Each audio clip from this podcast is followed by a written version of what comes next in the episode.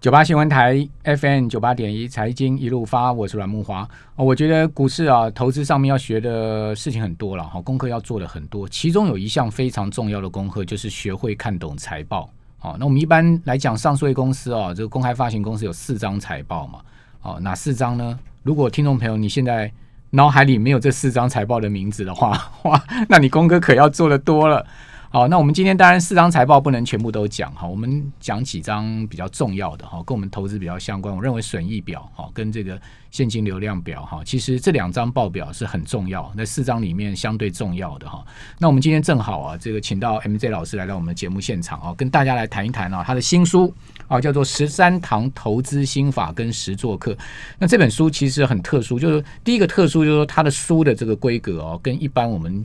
呃，常见到的这个书不一样哈，它其实是呃，算是一种特殊的书型了哈。那这种特殊的书型，蛮让大家感觉就是它是一本实作书，哦，就是让你感觉它就像手册，像实作书。哦，你读起来呢，其实也不会枯燥哈，因为一般的实作书啊，其实就感觉起来。好像太教条了，哦，太学理了。可是呢，呃，M J 老师他写的是很生动了哈，所以我们今天很高兴能请到林明章老师来到我们节目现场，跟大家来谈一下啊，这个关键时刻下的他的十三堂投资心法跟实作哦，到底有哪一些要教我们的哦？呃，明章你好，呃，阮大哥好，各位听众呃朋友大家好。好，呃，据我知道，您之前是在大企业里面当主管嘛？对对是，好，所以应该这个企业里面的呃种种经营啊，哈，跟他们的这个实作，你也参与很多，对不对？对，没错。那从这个大企业到现在，您个人是呃开这个等于说天使了，哈，这个创投基金，对不对？天使基金。那我们都知道，天使其实不好干，好，为什么呢？因为天使啊，这个投摆中一而已，投摆中一是一回事，另外呢，就是说你要看很多的财务面的东西，是对不对？因为我们今天钱要投下去，替投资人把关，其实。我们投了这家公司，它长远的展望啊，哦，就我们在财务面上面，我们要常常去了解它嘛，对不对？不过天使投资是投人了，因为一开始是没有财报可以看，对，投的是一种信任感跟未来的那个。所以你刚刚讲说投百中一，对，投百中一，有九十九个可能是错的，对，要不然就要用用钱塞满赛道，塞满整个趋势，对。好，那当然，那钱要够多，对不对？好，那我们当然知道，全世界很著名、很著名的一个天使就是这个呃。呃，日本软银的这个孙正孙正义孙先生啊，据说他今年第一季的投资又大爆发啊，这个去年状况很不好，但今年第一季又大爆发，显示他投资还是蛮有功力的。是没错。那你这十三堂投资心法跟实作课是什么样的一个呃机缘跟概念产生的呢？现在股市正热，是不是也是赶到这一波给投资人这些很多小白啊，哦，大家有一些呃基础的功课可以做呢？哦，是，呃，其实这堂这本书当时是没有想出，因为我有一堂，我我也是一个职业的财报讲师，对，那我们的客户大部分都是中小企业的老板，嗯嗯，或者上市贵公司的高阶主管，那这些人出手都动不动就是几千万、几个亿，哇，OK，所以我们在上课就比较少讲投资领域这个，那我就把课堂上没有讲的东西写出来，那其实就希望大家有独立思考能力，对，那什么叫独立思考能力？希望有大。大的方向来看几件事，第一个从金融的行为来看，啊，人类会怎么样的不理性，你就不会就就不惑了嘛，哈。然后政府会做哪些动作，所以你就不会慌。然后了解公司的状况、财报状况，你就不会赌博。然后再搭配你个人的资金状况，那你就不急，就一步一步来做自己的投资领域的决策。好，也也就是说，我们要把我们自己的投资立于一个不败基础。这个不败基础很重要，是我们自己心里面，对不对？好，就我到底为什么买这张股票，以及我是不是是持续持有它的这个呃这个这个条件是？那以及呢，到什么时候我应该要把它卖掉？嗯，啊，那这个其实就是你你所讲的，并不是一个呃，我们讲说这个乱射飞镖，没错啊，对不对？好，如果股市有大震荡，其实我也很安于心嘛，哈，因为我知道什么样的讯号。那再啊，再来就是我。我我为什么要买这张股票？我也很清楚，从财务面上面出发。好，那一开始，那我既然是这样子，我们就不免俗的讲一下，因为最近这个融资余额大爆发，对，好，很多人讲说，哇，那股市的泡沫是不是要来了？那你第一第一章其实也告诉大家，这个呃心法上面就是从金融呃理论来了解人性。那你觉得现在人性有没有一点过贪，有一点这个泡沫的迹象呢？是确实有泡沫的迹象，不过因为市场钱实在太多，那我讲两个数据给大家参考看看。就零八零九年的时候，第一次全球九大央行一起去救金融世界，就是华尔街，总共花了九将近九兆美元。对，那去年美国为了疫情自己就印了九兆，美国成立以以来呢，总共才印了四十兆，去年自己就印了九兆，等于说占了它全呃整个美国成立以来二十二 percent 的美元，就光美国就印了这么多钱。那其他国家也有做一些相对应的这种救市的措施跟疫情的措施，所以整个市场现在是钱太多，嗯，所以我们觉得是万物皆涨的起点而已，嗯，所以将来可能会涨得更多。哦，所以你觉得现在目前有一点泡沫，但它其实并不是一个终点，对，因为钱够多，开始而已，对，钱钱很多，钱太多了。那当然也要看联总会什么时候会回收嘛，哈。不过看起来现在呃第四波疫情再起啊，感觉起来要回收的。这个好像空间也不大，对不对？是因为钱一次出来这么多，真的要回收回来也要需要五年以上的时间。因为一次对一次回收，整个经济又受到影响。OK，这就大的构面来讲是这样子。所以从大的构面来讲，现在大家不要怕震荡了，对不对？股票还是要看财报。那我常常讲说，财报很简单，就像我们假设呃考考到台大是算人生成功或投资成功。对。那我必须要了解一个学生他的成绩好不好？你总要了解一下他的。国文、历史、英文啊，物理、化学啊，是不是都在七八十分？如果你都看不懂财报，就等于你看不懂成绩单。嗯嗯，你要投资那个学生考到台大，成功的几率就很低。是，所以我们希望透过这本书教大家做一些胜算大的事情。好，那当然财报很重要，就我们刚刚所讲的这个损益表。是，损益表就是看一家公司经营的情况。没错。好，那呃，损益表我们怎么阅读它呢？损益表第一个要先看这是不是一门好生意，先看它的毛利率合不合理。对。然后毛利率够高，你才能够 cover 一些你接下来的一些费用，才会有所谓的利润。就这三个就够了。那我们举几个例子，呃，刚好今年年初我看到吉宝，吉宝公布二零二二零一一年二十岁到二十九岁的人，嗯，他的前十大持股挺有趣的哈。第十三名呢是盛华，对，第十六名是利金，第十九名是华印。对，那这一群年轻的朋友到今年二零二一年，刚好就是三十岁到三十九岁，对，最核心的。那你看一下盛华，它当时的毛利率才两趴多，利金也是正负三五趴，华谊呢是负的，所以这家三家公司你长期投资十年之后呢？都破产了，嗯，所以财报可以让你知道说，哎，是不是一门好生意？损益表它的阅读重点应该在这里。您找工作也是这样看，如果你去的工作毛利率只有一 percent 或两 percent，那等真正量产的时候呢，它事实上是没有办法帮你带来稳定的工作。投资也是一样的，嗯，盛华好像没有这家公司了嘛。对不对？他后来转型成功了，哦，转型成功，对对对。哦，这个我记得盛华那时候也是呃，蛮多蛮多这个新闻的一家公司啊。好，那呃，这个现金流量表我们怎么看呢？损益表的，您刚刚讲说从这个呃毛利是第一个重要的，是是不是一门好生意？对，那要看毛利够不够高。嗯，那这个现金流量表的重点看什么？好，所以刚才阮大哥果然是专家。那因为损益表它本身是推估的，因为我们在做生意并不一定收现金，对，所以即使账面上有获利十个亿、十亿，也不一定真的有现金，所以要看啊现金流量表。对，所以现金流量表的重点就先看 OCF，就是大白话就是透过本业营业活动赚来的现金有没有稳稳的流进来，嗯，有流进来才叫做真正有赚钱，因为现金就像人的身体血液。我们武艺再高强，没有血液就一定不行。那公司也是一样，所以先看啊，营业活动现金流量是不是大于零？对对，好，这个那接下来要看什么呢？接下来再看他会不会投过头啊？比如说他的投资一年才赚十个亿，可是他一投资要投资五十个亿、一百个亿，这就有点花过头的概念。对，你把它想成个人，我一个人一年的年薪才一百万，可是我一投资就五千万，您觉得会出事吗？那当然了。啊，对，但是很多科技公司都做这种，嗯，那对我们来讲就所谓的高杠杆，嗯，因为在股市波动没有人看得准，嗯，那所以第一个就是不出局、不杠杆，不要在追求财富的路上死掉，这其实最重要，嗯所以我们就希望在呃现金流量表部分可以先看到这个，嗯，那其实还有财务结构要一起看。好，那财务结构面你会观察什么呢？第一个是负债，对。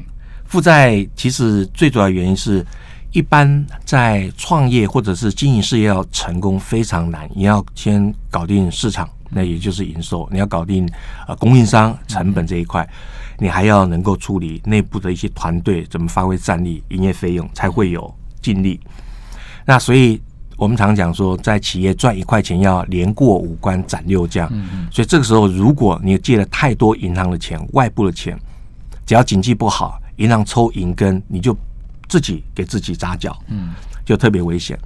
那第二个呢，就是资产负债表，就是现金，现金的存量也很重要。嗯，就是一个俏皮话讲说，家里有粮，心里不慌。嗯嗯，所以家里一定要有一些现金，就像我们平常会准备，一般人会六个月到十二个月的安全现金水位是一样的道理。嗯嗯。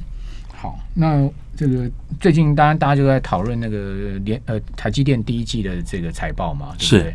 台积电第一季财报出了几个问题啊？第一个就是它自由现金流量转负嘛，是哦，那个我记得它去年第四季的自由现金流量是呃一千七百亿，好，那它今年第一季呢变成是负了两百亿，嗯，好，不过。台积电这个现金库存是很高了，我记得到去年底，它现金库存应该有六千多亿，六千多亿，没错。所以，呃，这这从自由现金流量转负哈，到它这个现金库存啊，你你会怎么去看台积电现在目前的这个现金流量表呢？呃，现在看起来确实是因为它投资额度比较大，那它今年如果没有记错，已经投了四千多亿，嗯，四千多亿新台币。那所以从自由现金流量来看，啊，不是。营业活动现金流来来看的话，确实是负的，但这是一个就看每个人怎么分析。我个人的看法是认为，第一个这只是一个阶段性，它并不是一直都是负的。那第二个手上现金存量够，那第三个它订单源源不绝，那现在是产能的问题，所以它的损益表要获利这件事也没有问题。嗯嗯，所以只要手上有现金，损益表又可以带来。不断的利润，所以 OCF 就营业活动现金流量负的是可以被接受的。嗯嗯。但是如果情况变了，损益表这张报表不确定订单有没有不能赚钱的话，手上又没现金，你同时又没有现金流进来，就叫营业活动现金是负的，那就很危险。嗯嗯嗯。好。好，那当然，台积电的订单绝对不会有问题哦，因为现在目前整个晶圆代工是满到不行了哈，所以我认为它的这个呃营业活动的现金流入哈，基本上长期来看不会有太大问题。但重要的是它的这个资本支出实在太庞大哈，那所以台积电当然它有它的筹资压力哈，再加上它一年要发放两千六百亿的股息了哈，还不是只有这个呃投资支出而已啊，所以台积电的这个财务工程呢，也是一个大学问了哈。我们这边休息一下，等一下回到节目现场。九八新闻台 FM 九八点一财经一路发，我是阮木华。我们这投资路要走长远的哈，其实各种功夫都要具备哈。那其中很重要一个功夫就是你会要读懂财报。好，那读懂财报其实当然也有深浅之分了哈。就是说你怎么读懂这个财报的表面是一回事，另外你就是说读怎么样读的可以深入到精髓上面又是另外一回事哈。那当然财报的这个编写是会计师的责任呢，那会计师是最懂。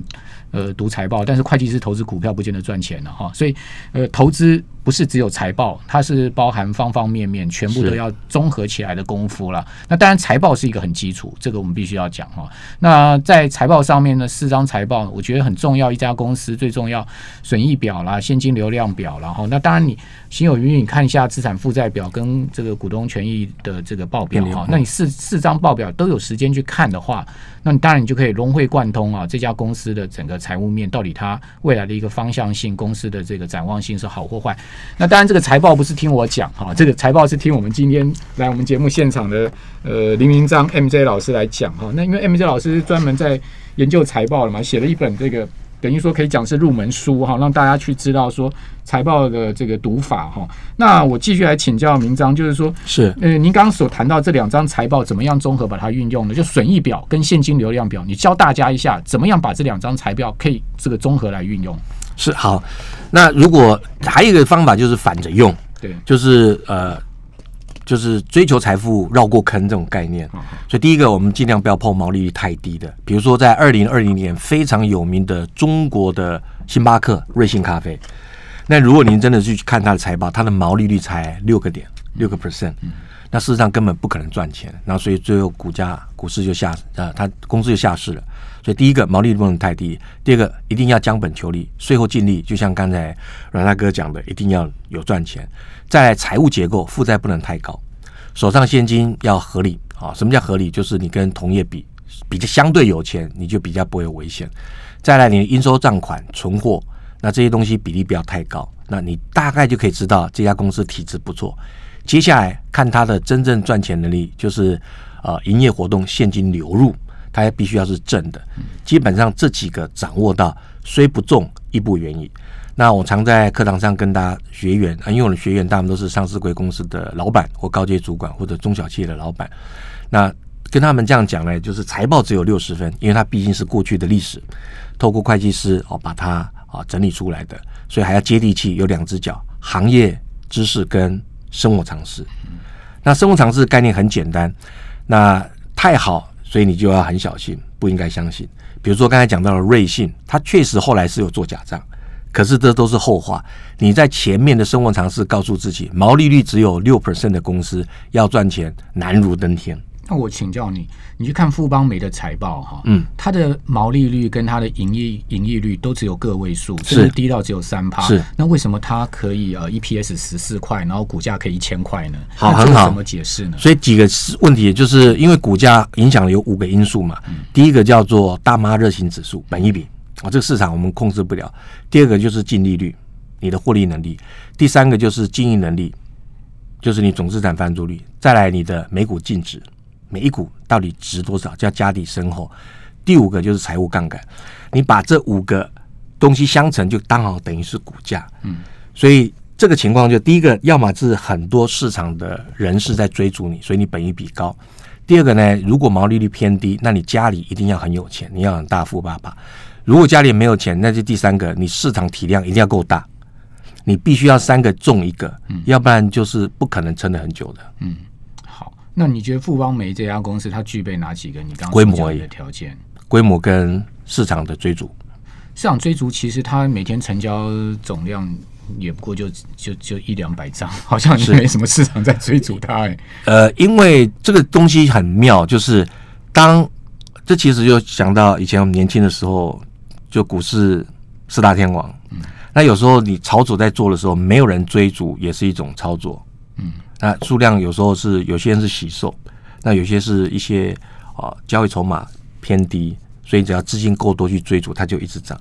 然后一般人是这样，看到一个涨会很小心，两根涨停板会特别小心，三根涨停板就失心疯了，然后就一路会涨上去。所以这股市基本上是人在交易的，所以很难控制。那你？你从今年整个呃金融市场的一个变化哈，不管美股或台股了哈，就是说你你观察的这个投资标的，是它整个变化，你觉得从财报面上面最有翻转机会的是什么样的产业呢？就是说，呃，从不管哪一张财报来看，好，它最有翻转机会，就是说今年整个气象这个一变，哈，从过去不这个过去可能大家都不看它，现在变得这个有很大的一个翻转的，有没有看到类似这样的产业呢？嗯，我看到的，我个人看到是船产跟以前亏钱的原物料。对，嗯，比如说举一些例子，说哪一个产业，你看到它什么样财报上面的大的变化？比如说金银铜铁原物料这些，中钢也是其中一个。对，其实中钢的财报看起来不是很好，就一般般，中间偏下面。嗯，那但是因为它太久没涨了，对，所以当它涨起来的时候，即使这么大的。这么大体量的公司也是涨翻天，也是涨了一倍多。因为中钢去年它曾经出现过史上连续。唯一一次的三季亏损嘛，哈，是那三季亏损完之后，第四季转亏为盈，但是也只有小赚而已。嗯，那他今年呢，第一季就大赚了一百三十亿。为什么你会说他的财报看起来平平呢？因为如果跟他去年同期比的话，那他的财报是大翻转的。如果就这个呃这个税后净利来看的话，是去年前三季是亏损，但今年第一季就赚了一百三十亿。对，哦，那呃不知道您您是说他财报平平？因为这个，因为在台湾上市贵公司有一千七百家左右，美国有三千家，中国大陆有三千家，所以我们在看台股、美股跟陆股，总共我们有七千七百家的样本。对，那中钢排在里面，因为它毛利率大概十五 percent 上下，永远都是这样，因为它还有一些政治任务，不能涨太多，你还影响到基础设施，所以对我们来讲，这种公司提价权就涨价的权利很小，所以我们基本上不太会投。嗯，因为。七千七百家的样本里面，它只占其中一家，所以比较没有。那你觉得现在值得投的是什么产业？跟或者说个别公司？就是说从财务面上面，你觉得非常亮眼。呃，是你觉得在你刚刚所讲这么多样本里面，你看到跳出来的前三名好了。因 为有我们也不要只讲一家，我们讲前三名好的是哪是什么公司呢？不管美国、台湾或者这个那么大的一个样本，七七八千家的样本里面，这个很难回答，这个没办法回答。对好好好，这个是呃 secret 就对了。对，但是我可以以分享，就是在股市一片大好的时候，人人都是股神哈，这第一个。第二个呢，在股市大好的时候，涨最多的通常就以前亏钱，现在小赚，或以前大家看不起，现在会突然发现它很厉害，因为。当在一阵趋势上来的时候，所有人都想要一夜致富。那一夜致富人喜欢找一个东西，就是它的转机性很大，投机性很大。我隔一个月、两个月就可以涨一倍、两倍、三倍，所以这种公司是最多人投资的。那在您这个投资生涯里面，有没有成功的案例呢？哪哪方面的？就是不管创投也好，或是说个人投资上面也好。呃，我觉得当时我买了很多东龙五金这件事，我很骄傲。哦，它跌到剩五块多，嗯嗯嗯，因为东龙五金我印象中它的毛利率三十八趴，对，那后来被外商买起来，收购价是五十几块，所以那样子就赚了十倍。因为它本来就是一门好生意，公司本来也是在业界已经世界杯的选手，嗯，好，所以这是我觉得最骄傲的一个一个例子。好，呃，今天很高兴访问到 MZ 老师啊，来跟我们谈他的新书，就是这本由商周出版所出的《十三堂投资心法跟十座课》，谢谢您。